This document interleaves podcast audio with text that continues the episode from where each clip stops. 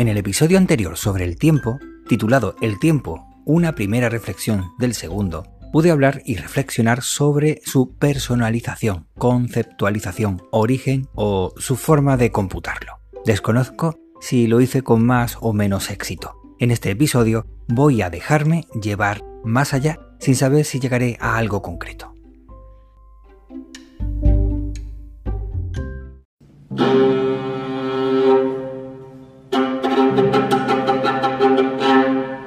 Bienvenidos al Extra de Argifonte, un podcast donde me extiendo un poco más en temas en los que en el diario de Argifonte normalmente no hago. Un lugar donde hago reflexiones y si fuera posible también sus conclusiones. Te invito a mi mundo. Bienvenidas, bienvenidos al Extra de Argifonte. Bienvenidos a El Tiempo Segunda reflexión del primero. En una frase que me suelo aplicar para no perder el tiempo, que es la de Tempus Fuji festina lente, que en castellano significa el tiempo corre, apresúrate despacio, la autoría de la frase, como normalmente suele ocurrir, se la atribuyen a gente muy respetada o admirada, aunque sea cosa del autor de la obra que pone en su boca. Le prestes atención o no, el tiempo sigue su curso, y después de un tiempo parece que ha volado. Sin embargo, el tiempo solo se ha dedicado a seguir su paso, segundo a segundo, minuto a minuto, por lo que se le aplica el oxímoron de apresúrate despacio. Sé constante, no es necesario correr si quieres llegar rápido a algún lugar. Esa sensación de que el tiempo sigue su curso, independientemente de nosotros, es lo que dirige nuestro interés a ser capaces de lograr su cómputo o su medición, ya sea para saber cuándo sembrar, tener una idea de cuándo llegarán los animales que están realizando una migración y poder cazarlos, o para ir a trabajar. La medida del tiempo ha sido una cosa fundamental. Es curioso ver el paso del tiempo a lo largo de nuestra vida. Nunca nos parece que el tiempo pase de la misma forma. Y probablemente sea así. Y no por el tiempo, sino por nosotros. Una cosa es el cómputo y otra ser capaces de representarlo. Esto es, tener una idea mental de algo tan abstracto como el tiempo. Computar el tiempo respecto al número de lunas o de soles ha sido y es algo habitual para su medida. Los inventos que se hicieron para contar el tiempo cuando no había forma de conocer si había luna, solo, por estar en latitudes donde estaba nublado constantemente, o había meses en los que no había forma de que se pusiera el sol, y otras en las que no salía para nada, o se encontraba en lo más adentro de un templo o en lo más profundo de una cueva, siempre me han parecido muy ingeniosos. Observando la cantidad de herramientas utilizadas a lo largo de la historia, me hacen darme cuenta de cómo algunas de ellas se alejan de la idea para luego abordarla como dos barcos en la batalla y quedarse con un botín, en este caso, con el conocimiento pretendido. Como el nadador que sale de la piscina para subirse a un trampolín, saltar muy alto para llegar a lo más profundo de la piscina haciendo la mínima perturbación posible en la superficie. Los relojes de sol podrían ser los primeros en hacer esta medida, pero luego surgieron otros ingenios mecánicos con cuencos o contrapesos, con cuerdas o ruedas dentadas. Uno que me fascina es la clepsidra, un reloj de agua a la que le daba igual si era de noche o de día, si estabas en el campo o en lo más profundo de una cueva. Otro podía ser el Merjet, una serie de plomadas que se alineaban con las estrellas y medían su desplazamiento en el firmamento. Aunque interesante, no hace más que medir el tiempo del movimiento de la Tierra respecto a otros cuerpos celestes o estrellas, o bien el movimiento de algo respecto a otra cosa, y no lo representa de forma clara, y tampoco es transportable de manera fiable. Me explico. Una cosa es ser capaces de hacer un ingenio que marque el paso del tiempo y otra es la forma de su representación. Como se suele decir, vísteme despacio que tengo prisa. No corras ni te atrases y de ahí se abandona el reloj de sol, por ejemplo, y se buscan otros métodos como los de cuerda, el de cristal de cuarzo o los atómicos. Como digo, son máquinas que tratan de seguir el paso del tiempo, pero otra cosa es su representación visual que permita en nuestra mente hacernos una idea de en qué momento nos encontramos. El tiempo de pequeño parece quieto, estático. Nos hablan de las personas mayores, pero eso es mucho tiempo. Seguro que esas personas ya eran mayores antes. De hecho, ya lo eran cuando nacimos. Además, conforme vamos creciendo, ellos suelen seguir igual, y el deterioro no es muy perceptible. El tiempo o es estático o pasa muy, muy, pero que muy lento. Desde pequeño tenía la idea visual del calendario de mi casa. Calendario con los 12 meses y me situaba en él a lo largo del año. De manera que cada mes tenía asociado una posición en dos dimensiones. La altura indicaba el trimestre y la anchura el mes del mismo modo que me encontraba en una posición dentro de cada mes. En este caso, estamos en el medio del último mes que se encuentra a la derecha de la zona más baja del calendario. Yo necesito ver mentalmente cada idea o concepto que tengo o debo aprender, aunque sean conceptos abstractos. Eso me ha llevado a ver cómo realizan esa interpretación visual otros pueblos a lo largo de la historia. Nuestra cultura tiene como base para el cómputo el número 10, por el número de dedos que tenemos en las manos. Esto nos llevaría a la lógica de medir el tiempo con esta base, pero daría una serie de días sobrantes, o no tanto, ya que serían necesarios para completar los 365 días solares. Como estos días estarían fuera del tiempo medido, serían dedicados a apaciguar los dioses, ya que esos días estaban eh, fuera del tiempo pero eran necesarios para encajar con el siguiente tiempo. Creo que esta idea de apaciguamiento de dioses en la actualidad nos cuesta comprenderla nos podríamos hacer a la idea de la época en la que hay que pagar.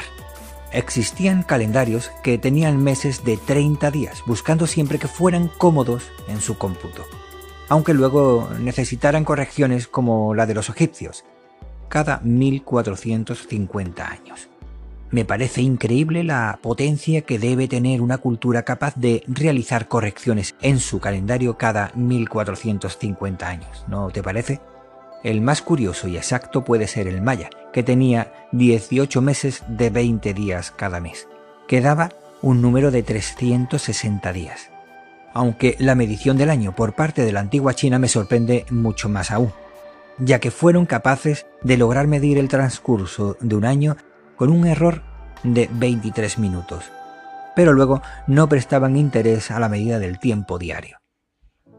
Cuando uno comienza a hacerse algo mayor con la pubertad, te das cuenta que el paso del tiempo comienza a tener algo más de sentido. Ya uno no cree en las cosas de antes. No, no te gusta lo mismo y te das cuenta que la ropa que nos ponían nuestros padres puede que no vaya tanto con nuestro estilo, que comienza a forjarse.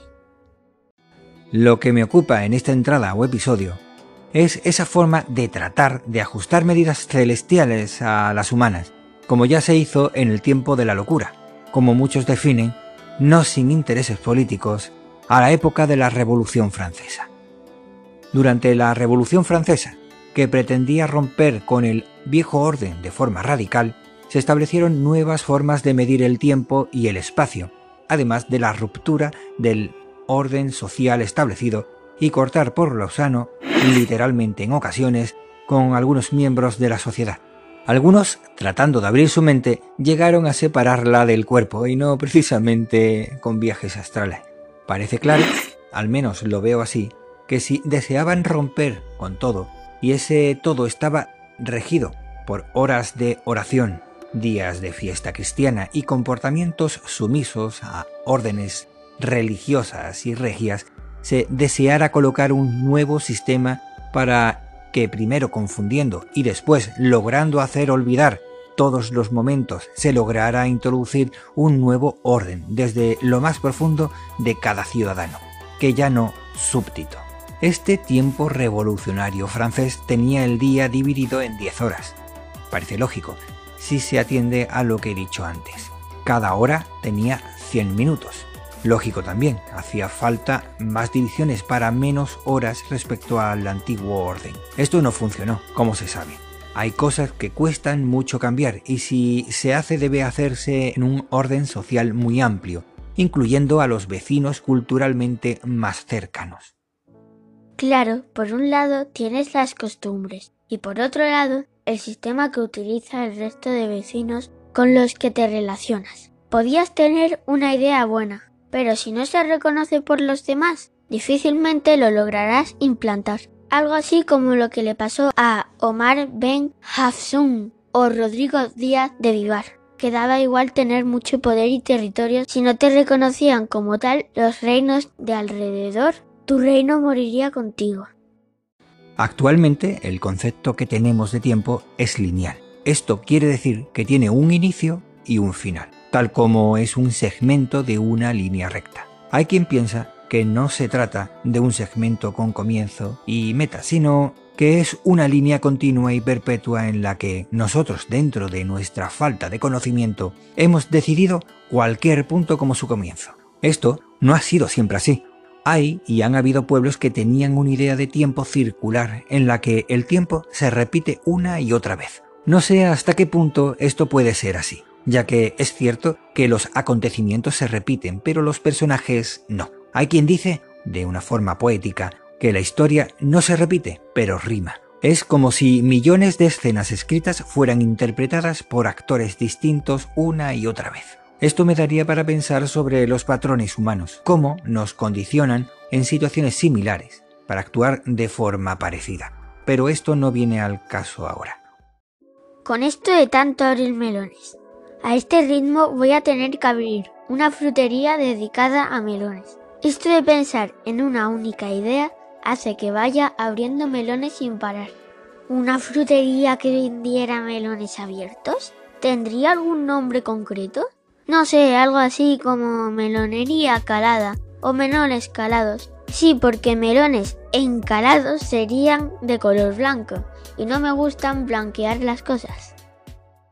Con el tiempo, si me permites usar esta palabra, me llevó a pensar que el tiempo realmente fuera más parecido a una línea recta, pero a la vez debía ser circular, es decir, con una componente tangencial y otra componente radial que terminaran dando una forma algo así como helicoidal, como la cadena de ADN, para tener una idea visual. De esta forma, en cada vuelta se repetían los hechos, pero con los personajes diferentes, con lo que permitía un avance en el tiempo. Aunque en un primer momento pensé que había dado en el clavo, esto no me terminaba de satisfacer. La convención establecida en Occidente de una linealidad en el tiempo me chirriaba, pero debía buscar un concepto visual que encajara entre uno y otro, es decir, un concepto lineal y helicoidal al que había llegado. Llegado a este momento en el que ni eres viejo ni joven, no sabes enmarcarte en una edad, o te posicionan arbitrariamente en uno u otro lado y muchos entran en esa crisis de los 40-50. Ves como el tiempo pasa más rápido, no que lleva a una velocidad muy rápida, que ya con los 30 te diste cuenta, sino que va acelerando y cada vez el tiempo transcurre más rápido. Nosotros tenemos un tiempo de vida determinado, y solo hace 100 años se vivía mucho menos de la mitad de lo que se vive hoy. Es como si ahora viviésemos tres vidas de las de antes. Ahora podríamos tener más perspectiva a la hora de comprender el transcurso del tiempo. Antes podía entenderse como un segmento de una línea recta con un inicio y un fin. Pocas repeticiones en experiencias vitales y poco acceso a la cultura que ayudará a entender cómo se repetían los acontecimientos y circunstancias con personas diferentes. Esto podía llevarte a creer firmemente que el tiempo era lineal. Sí, si pusiéramos un pequeño insecto a andar en una gran estructura circular, para ese insecto puede que pensara que andaba en una línea recta, pero como todo el mundo sabe, la distancia más cercana entre dos puntos es la línea curva, aunque esa curva tenga un radio infinito. Para mí no tiene sentido hablar de un tiempo final, como si luego quedase todo congelado. La distancia entre los objetos se puede medir con el tiempo, tampoco de un fin como la desaparición de la materia, ya que la materia está contenida en el espacio y el tiempo está ligada a él. Pocas cosas puedo saber de la naturaleza, pero una de ellas que nada desaparece completamente porque todo forma parte de todo. Francamente, sé poco, pero si parto de una idea y de ella saco conclusiones y estas son absurdas, se confirma que la premisa era errónea. Y esto ya sería un avance. No pierdo nada por comenzar por aquí. Y de hecho, desde algún punto conocido debo hacerlo. Solo conozco parte de la naturaleza. Y en la naturaleza se puede decir que todo funciona en forma de ciclos. Por ejemplo, las plantas toman sustancias inorgánicas y las convierten en orgánicas que otros comen. Estos a su vez son comidos. Y cuando mueren, se van descomponiendo hasta quedar en sustancias inorgánicas. Y con el tiempo, serán tomadas por las plantas para volver otra vez a comenzar el ciclo. Es como esa ley que determina que la energía ni se crea ni se destruye, solo se transforma. Si el tiempo la cumple, ya que pertenece a la naturaleza y es algo fundamental a ella, llego a la conclusión de que el tiempo debe ser circular a una escala enorme, una escala tal que para una vida humana nos pueda parecer una línea recta, como aquel insecto que ponía de ejemplo. Y además se van completando ciclos en los que se repiten los hechos, pero no los que lo realizan. Claro que no vivimos lo suficiente para ver alguna repetición si la hubiera, por esta razón llegué a la conclusión de que el tiempo debía ser circular conceptualmente, aunque en el plano material pueda suponer una expansión y contracción del universo, en un continuo ir y volver. Como cuando tiras una piedra a un estanque y la piedra no solo hace una onda, sino que hace diversas ondas en la superficie y que golpea en unos bordes circulares y le devuelve al mismo punto central esa misma señal. Entonces, el tiempo es como si mirases a lo lejos y vieras una circunferencia. Y conforme te vas acercando te vas dando cuenta que es una circunferencia que no está hecha de una superficie lisa, sino que es algo rugosa. Te acercas algo más y ves que está llena de orificios o pequeños canales. Prestas algo más de atención y ves que sí, que es como si estuviese formado por una estructura circular en forma de hélice, como la de un muelle, en la que hay muchas vueltas, pero cada una de ellas te lleva a la siguiente. Y si te acercas mucho más, cada uno de los fragmentos, sección, es como si fuera una línea recta. Así es como llegué a ver y veo visualmente el tiempo. En ocasiones he llegado a pensar que es cierto que el tiempo es relativo. Depende de tu edad, irá más o menos lento de tu conocimiento que te pueda hacer ver cuánto duran las cosas y así poder medirlo respecto a ti, de lo que te guste, lo que estés haciendo o la cantidad de cosas por hacer. Hasta se me pasó por la cabeza que el tiempo vivido podía plasmarse en un papel, a modo de ecuación, en el que el tiempo transcurrido era inversamente proporcional al tiempo de vida y a este se le añadían los factores de corrección según te encontraras. 15 minutos de un niño representa más tiempo de su vida que para un adulto. De este modo, cuando miramos a un reloj con sus manecillas dando vueltas, yo realmente la idea mental que tengo es como si se estuviera produciendo un desplazamiento. Y esas manillas no dan vueltas en un mismo plano, sino que sufren un desplazamiento en otro plano, el plano temporal. Si no atiendo a la componente tangencial y lo dejo todo en dos planos, olvidando las tres dimensiones, en uno representaría el paso del tiempo y en el otro el movimiento de las manecillas. En este caso, vería como una manecilla va haciéndose más grande, hasta llegar a un máximo, y luego va reduciéndose hasta llegar a cero. Y de ahí va bajando hasta otro máximo, en este caso un máximo negativo. Esto no es más que una sinusoide, una señal. ¿Sería esta la señal portadora de nuestro sistema? Al menos en la que estamos todos, por estar en la Tierra, claro. Si nos encontramos en otro lugar, en condiciones diferentes, esa portadora sería diferente. Aunque me parece que ya estoy abriendo otro melón y esa frutería se va a llenar de melones como estaba diciendo al principio. Desde pequeño para mí, el tiempo siempre ha sido una cuestión fundamental, como también lo es para la naturaleza. Recuerdo que la primera vez que pensé en ello fue tras ver la película de La máquina del tiempo basado en el libro de H.G. Wells. Ese momento marcó un inicio para cuestionarme el tiempo.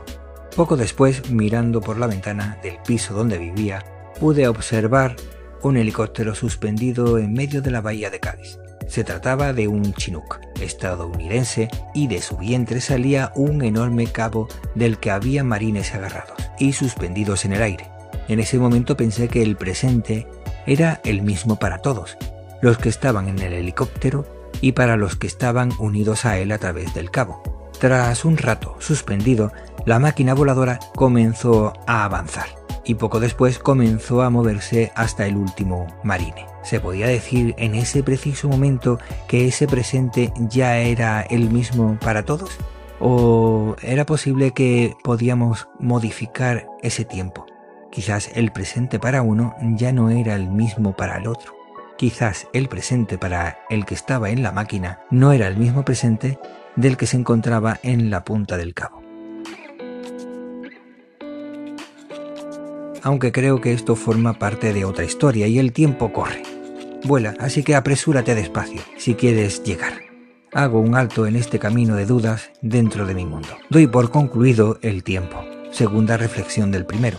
Te mando un abrazo, cuídate para cuidar a los demás y nos escuchamos pronto. Hasta luego.